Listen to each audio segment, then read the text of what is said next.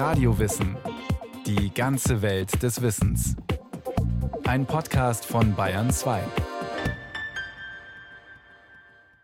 Radio Wissen. Heute geht's um Mode. Und die ist viel mehr als reine Äußerlichkeit.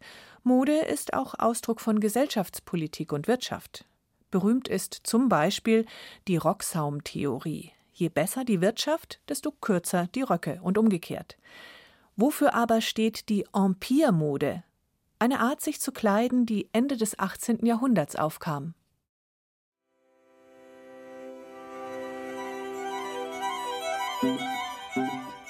Die Empire-Mode war natürlich eine große, ich glaube, man kann sagen, tatsächlich Befreiung des Körpers. Dieses Flattern um den Körper, die Taille hochgewandert bis unter den Busen. Von dort stürzt der Stoff hinab, wasserfallartig, umweht den Körper, zeigt den Zauber eines freien Dekolletés. Die Linie funktioniert durch die Jahrhunderte. Für das rotzige Grunge Girl mit Hängekleidchen und Lederboots genauso wie für die Boho-Braut und ihren Traum von Weiß im hippiehaften Bohemien-Look. Ein bisschen Empire, die Mode des ersten französischen Kaiserreichs, steckt in jeder lässigen Strandgöttin des 21. Jahrhunderts. Was heute selbstverständlich wirkt, war zu Beginn des 19. Jahrhunderts eine Rebellion, eine Entrüstung. Denn davor, in den langen Jahrhunderten des französischen Absolutismus, des sogenannten Ancien Regime, war der Körper in Prunk erstarrt, erzählt die Modetheoretikerin und Literaturwissenschaftlerin Barbara Finken. Sie müssen ja bedenken, dass bis zum Empire das Ancien Regime tatsächlich den Körper durch die Unterbekleidung geformt hat. Die wurde übrigens oft von Waffenschmieden hergestellt. Ja, man war also tatsächlich gerüstet. Man hatte diesen wahnsinnigen Reifrock. Man hatte eine Corsage. Das heißt, der ganze Körper war eigentlich dreidimensional überformt und darüber spannten denn die Putzmacherinnen den Stoff. Und über diese Überformung drapierte man eigentlich Seide drüber mit Schleifen und Trotteln und allen möglichen Sachen. Und das war natürlich in gewisser Weise eine sehr raumgreifende, aber auch eine sehr steife Angelegenheit. Hinzu kamen, im Übrigen für beide Geschlechter, dicke Schichten einer bleihaltigen und damit ätzenden Schminke, sowie stark gepuderte, hochgetürmte Perücken. Der Balance wurde einiges abverlangt durch den Riesenaufbau der Haare, der schließlich eine Höhe erreicht hatte, dass man behauptete, bei einer eleganten läge das Gesicht in der Mitte ihres Körpers. Kommentiert spitzzüngig ein Nachgeborener, der Schriftsteller Max von Böhn, in seinem zu Beginn des 20. Jahrhunderts verfassten Standardwerk Die Mode. Mit der modischen Akrobatik war nach der Revolution von 1789 Schluss. Die alten Zöpfe wurden im Wortsinn abgeschnitten. Der Adel verlor seine Privilegien, oft genug auch seinen Kopf. Die feudale Gesellschaftsordnung war gestürzt und mit ihr alle bis dahin geltenden modischen Konventionen. Die Modetheoretikerin und Literaturwissenschaftlerin Barbara Finken skizziert den neuen Stil. Das Empire hat erstmal die Seide, die steife Brokatseide, durch Musselin ersetzt. Also war sehr viel weicher, fließender. Und sie hat vor allen Dingen den ganzen Unterbau weggemacht und wurde deswegen ja auch sofort als Nuditätenmode verrufen. Also man ist in diesen Kleidern wie nackt. Man sprach nicht von gut angezogen, sondern von gut ausgezogen und begann als Gesellschaftsspiel, die Anzüge der Damen zu wiegen. So der Gesellschaftshistoriker Max von Böhn. Statt dieses Unterbaus hatte man sehr wohl was darunter an, und zwar ein hautfarbenes Trikot, das den Körper natürlich idealisierte, raffinierte und einen eigentlich mehr aussehen ließ wie eine antike Statue. Statuesk wirkt das allerdings so gar nicht, wie sich die junge Frau da entspannt in einen Polstersessel schmiegt. Das schwarze Haar ist lockig hochgesteckt, das weiße Kleid fällt weich über den Körper hinab bis auf den Boden. Nackte Füße lugen unter dem Saum hervor.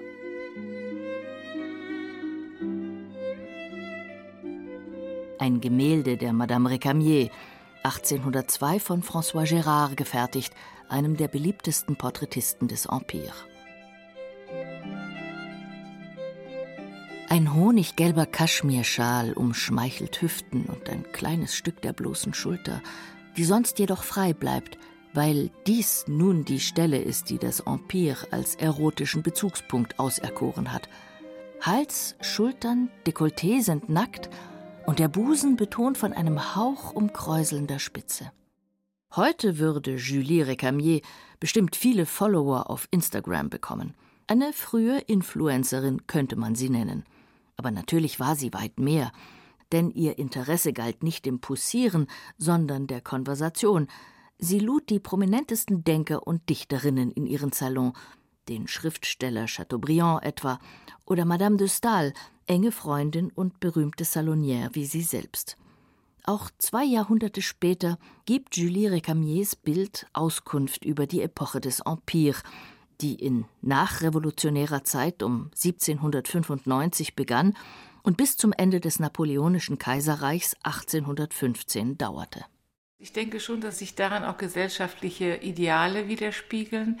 Es sollten durch die Schleier der Kleidung eigentlich die Schönheit der Seele durchscheinen. Das heißt, das ist eine Mode, die nicht mehr primär auf Großrepräsentation aus war, sondern die auf Salon, auf Seelenaustausch, auf Intimität, aber eigentlich auf die schöne Seele aus war.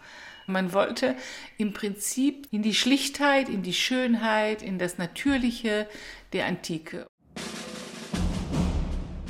Die Seele hatte ja auch einiges zu bewältigen gehabt. 1789 war die Pariser Bastille gestürmt und die Revolution ausgerufen worden.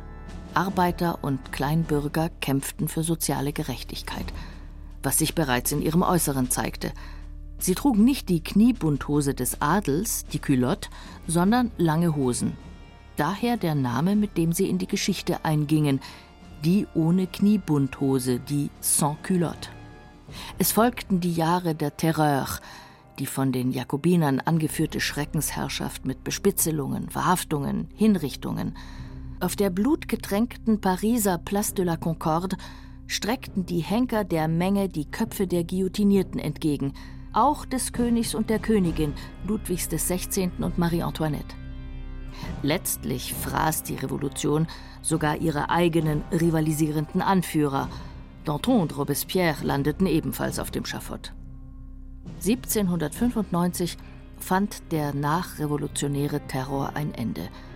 Ein fünfköpfiges Gremium wurde als Regierung eingesetzt, das sogenannte Direktorium. Die neue Gesetzgebung wirkte hinein bis ins öffentliche Erscheinungsbild, notiert Max von Böhn. Eine der ersten Taten der Nationalversammlung war denn auch die feierliche Abschaffung aller Standesunterschiede in der Kleidung. Der Edelmann, der so eifersüchtig Federn, Stickereien, rote Absätze an den Schuhen und dergleichen für sich allein beansprucht hatte, musste zusehen, dass die Bürger erklärten, sie legten ferner keinen Wert mehr auf solche Lappalien. Das Direktorat ist eine zutiefst bürgerliche Epoche, ich will jetzt mal sagen, kulturgeschichtlich, aber auch gerade modegeschichtlich, sagt die Kunst- und Modehistorikerin Andrea Kluge. Das Direktoire am Ende des 18. Jahrhunderts ist eine Interimszeit von knapp fünf Jahren, bis ein junger General die Macht staatsstreichartig an sich reißt und sich ein paar Jahre später zum Kaiser erklärt, Napoleon Bonaparte. Genau genommen beginnt erst mit seiner Krönung 1804 das erste französische Kaiserreich, das Empire. Stilistisch zählt man das Direktoire dennoch dazu, denn es hatte die neue Modelinie geschaffen. Die Männer tragen lange Hose, Frack und Gilet, also Weste, halbhohe Stiefel oder auch Escarpins, leichte Halbschuhe. Der Tituskopf kommt in Mode. Vom Wirbel aus kreisrund und eng am Kopf geschnitten, teilweise mit Koteletten verziert. Die Damen schlüpfen in bequeme, absatzlose Schuhe, passend zur einfachen Chemise. Am Handgelenk baumelt das Ridikül, eine Beuteltasche an Kordeln oder Zugbändern. Schließlich gibt es keine Stoffwolken mehr, in denen sich private Dinge verstecken ließen.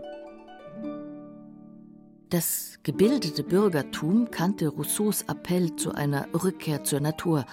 Es hatte Voltaire gelesen, den Philosophen der Aufklärung, und war vertraut mit den klassizistischen Idealen, die der deutsche Archäologe Johann Joachim Winkelmann propagierte.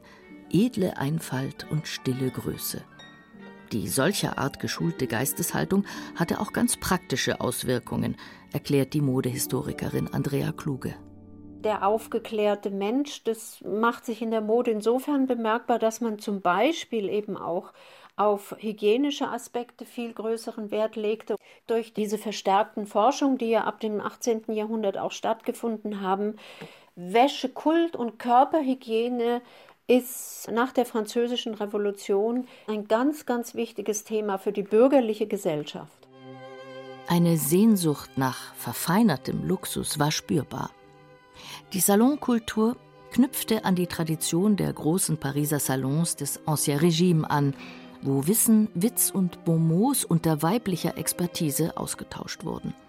Madame Recamier zum Beispiel, vielfach in der Pose der Zeit porträtiert. Seitlich ausgestreckt auf einem Liegemöbel mit geschwungenen Armstützen, jedoch ohne Rückenlehne. Offenbar eine symbiotische Inbesitznahme, denn das Möbel wurde nach ihr benannt, Recamière. Man könnte also denken, eine ruhevolle Zeit am Ende des 18. und zu Beginn des 19. Jahrhunderts. Das Gegenteil war der Fall. Es grummelte gewaltig in dieser polarisierten, erschütterten Gesellschaft von enttäuschten Revolutionsanhängern, erschrecktem Adel, Royalisten, Verschwörungstheoretikern und Traumatisierten. Letztere gingen in die Modegeschichte ein. Sie veranstalteten sogenannte Opferbälle, Ball des Victimes, deren Usancen Max von Böhn wiedergibt. Man rasierte sich die Haare im Nacken, wie vor der Hinrichtung. Man grüßte sich mit einem Nicker, als solle der Kopf in den Korb des Scharfrichters fallen, und die Damen markierten durch ein ganz schmales rotes Halsband die Stelle, na, Sie wissen schon. Modisch gesehen ein makabres Intermezzo. Stilbildend blieb die klassizistische Einfachheit des Chemisenkleides. Ursprünglich kam die Chemise aus England, ein etwas einfallsloses, praktisches Hemdkleid. Erst das französische Gespür für Stil machte aus der Chemise, nun aus feinstem Muslin, ein Objekt der Begehrlichkeit, nach dem sich ganz Europa verzehrte. Von Cadiz bis St. Petersburg, von der preußischen Königin Luise bis zu Lady Hamilton, der Geliebten des General Nelson. Und auch in Weimar drückte Christiane Vulpius, die Geliebte und spätere Ehefrau Goethes, einen Wunsch aus, den der Dichter prompt erfüllte. Goethe schickt ihr im Mai 1800 aus Karlsbad ein Musselinkleid. Zehn Ellen zu sechs Taler 18 Groschen. Numismatiker wüssten, war Goethe nun großzügig oder knausrig? Egal. Sicher sah Christiane Vulpius sehr schön aus in diesem Kleid aus hochmodischen Muslin. Und sicher fror sie darin, denn die zart gewebten Baumwollkleider wurden auch im Winter getragen, wie Max von Böhn notiert, gegen den ausdrücklichen Rat der damaligen Ärzte. Sie nannten die katarralischen nur noch Musselinkrankheiten und schoben die Verheerungen der Schwindsucht damals allgemein der zu leichten Kleidung zu. Als die Influenza 1803 erstmals in Paris grassierte, zählte man bis zu 60.000 Kranke täglich. Eine Ziffer, die ebenfalls dem Musselin zur Last gelegt wurde. Jede modische Verrücktheit findet ihre sinnvolle Ergänzung. Der Kaschmirschal wurde zum Must-Have. Ein französischer Feldherr hatte ihn von einer Expedition aus Ägypten mitgebracht, für seine Frau Josephine, die ihn alsbald mit unnachahmlicher Grazie zu drapieren verstand. Napoleon Bonaparte war das, der Mann mit dem quergesetzten Zweispitz und der unter den Bruststoff der Uniform geschobenen Hand. Stratege, Karrierist, erster Konsul, schließlich Kaiser von Frankreich und Ästhet.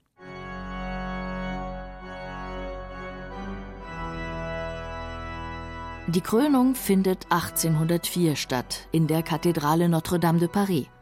Der Kaiser zeigt sich im purpursamtenen, mit weißem Hermelin besetzten Krönungsmantel im Stil römischer Kaiser, Lorbeer bekränzt. Nicht verwunderlich, meint die Literaturprofessorin und Modetheoretikerin Barbara Finken.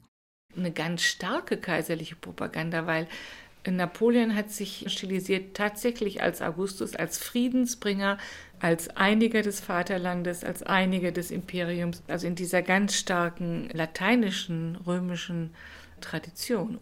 Also ich meine, Self-Fashioning war natürlich groß. Es war immer groß. Allerspätestens der Renaissance war Self-Fashioning das A und O. Und deswegen ist das Marketing nun wirklich keine moderne Erfindung. Im Direktoire jener kurzen bürgerlichen Periode war Napoleon noch ein modischer No-Name. Als Kaiser drückte er der Epoche seine Krone auf. Mit Napoleon ist der Adel wieder Trendsetter der Gesellschaft, aber eben auch erst recht der Mode, sagt die Modehistorikerin Andrea Kluge. Das Bürgerliche wurde zurückgedrängt, Napoleon verkörperte den Staat. Politische Abweichler wurden bestraft. Madame Recamier beispielsweise, deren Salon als Treffpunkt der Kritiker und Gegner Napoleons galt, wurde verbannt. Sie zog nach Rom und Neapel. Am napoleonischen Hof herrschte prunkvolle Selbstvermarktung. Josephine gab als Kaiserin über eine Million jährlich für ihre Toilette aus. Sie besaß 600 Kleider und ließ sich jedes Jahr 100 bis 140 neue machen. Auf expliziten Wunsch von Napoleon hin verändern sich die Materialien. Also war in bürgerlicher Zeit, gerade im Direktoire, die Schlüsselmaterialien Baumwolle und Wolle als symbolische bürgerliche Materialien wendet sich jetzt die Mode wieder schwerpunktmäßig dem uralten höfischen Material, nämlich der Seide zu. Mode wurde im Wortsinn zum Stoff, in den die Machtverhältnisse verwebt waren. Seide versus Muslin, Frankreich gegen England. Der erste Punktsieg nach der Französischen Revolution ging da an England, erklärt Barbara Finken. Der Mussolinstoff ist eine Webart, die aus den englischen Kolonien, also aus Indien und so kam. Und die Mussolin war der englische imperiale Stoff, sodass wir da eine Art Krieg hatten, der sich in den Stoffen niederschlägt. Ja, und das finde ich auch ein ganz interessantes Moment dieses Umschwenkens in der Empire-Mode auf das englische Tuch. Der Kaiser versuchte zu intervenieren. Frankreich first denn das Seidengewerbe lag seit der Französischen Revolution da nieder, so beschreibt es die Modehistorikerin Andrea Kluge. Aus wirtschaftlichen Gründen, auch um der englischen Konkurrenz etwas entgegenzusetzen, forcierte Napoleon das französische Seidengewerbe, vergab große Staatsaufträge in die entsprechenden Webereien in Paris und Lyon und führte die Seide, sei es in der Innenraumdekoration, aber auch in der Mode, wieder als das Schlüsselmaterial ein.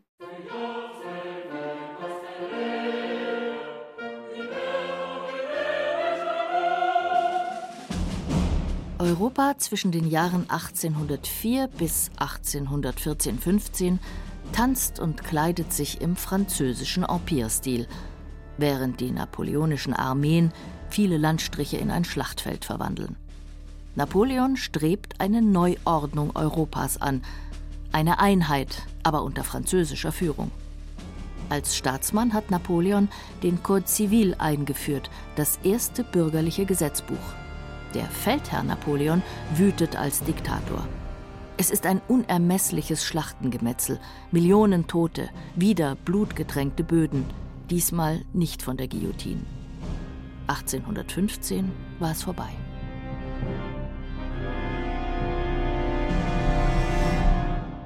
Ein Hauch von modischer Leichtigkeit, sozialer Durchlässigkeit und weiblicher Emanzipation war über den Jahren von 1795 bis 1815 gelegen.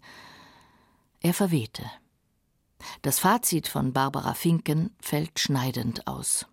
Ich würde ganz klar sagen, dass das 19. Jahrhundert, was die Gleichheit von Männern und Frauen angeht, ein absoluter Rückfall hinter das 18. Jahrhundert war. Und dass die Geschlechtertrennung sehr viel härter durchexerziert worden ist, als das zum Beispiel im Adel im 18. Jahrhundert der Fall war. Die Befreiung des weiblichen Körpers. Passé.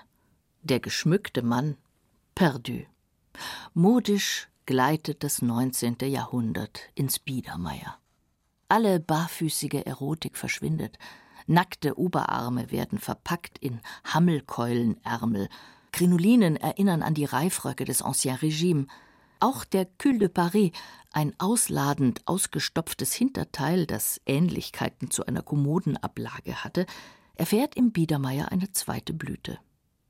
Hausbacken war das neue weibliche Rollenbild, so die Kunst- und Modehistorikerin Andrea Kluge von der Deutschen Meisterschule für Mode. Verkörpert durch die Rückkehr zu dieser traditionell weiblich besetzten X-Silhouette, die den Oberkörper und das Dekolleté sehr stark betont, weibliche Reize, eine schmale Taille, dann auch wieder der ganze Schoßbereich, der ganze Hüftbereich, der symbolisch für weibliche Fruchtbarkeit steht, im Gegensatz zu dieser A-Silhouette des Direktoire und vor allen Dingen des Empire, die eigentlich mehr eine schlankere, jugendlich weibliche Eleganz zeigt das A und X des modischen Zeitgeistes. In den langwelligeren Zeitschichten der Mode, jenseits ihrer schillernden und so leicht wie Schmetterlingsflügel zerstiebenden Erscheinungen, hatte die französische Revolution ein nachhaltiges, bis heute spürbares Beben ausgelöst. Die Frau wurde zur schmückenden Trophäe, der Mann zum geschäftigen Anzugträger. Das war ein absoluter Einschnitt für die Mode, denn das modische und das schöne Geschlecht wurde nach der Revolution die Frauen, während vor der Revolution Männer als auch Frauen ihre körperlichen Reize durchaus massiv in den Vordergrund rückten. Allein der Dandy revoltierte im 19. Jahrhundert mit exquisit ausgesuchter Kleidung gegen seine langweilige Verbürgerlichung. Das schwarze Tuch wie Baudelaire die ersten Männeranzüge abwertete. Mit Coco Chanel kämpften sich die Frauen im 20. Jahrhundert zurück in die Hosenrolle, die ihnen per Dekret im Code Napoleon verboten worden war. Betrachten wir noch einmal Madame Récamier, die nach dem Sturz Napoleons nach Frankreich zurückgekehrt und Mitte des 19. Jahrhunderts an der Cholera gestorben war. In Öl gemalt und in Stein gemeißelt konserviert ihr Bild die Anmut der Empire-Mode.